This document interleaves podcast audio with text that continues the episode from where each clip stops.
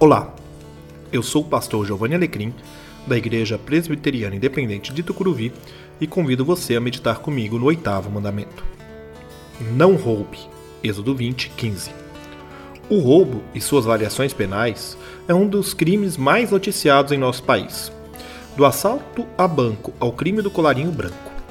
O mandamento é não roube. Não fala o que, nem a quantia, nem especifica nada.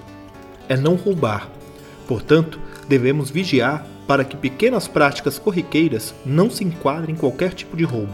Não prejudique o seu próximo. Ajude-o. Vamos orar?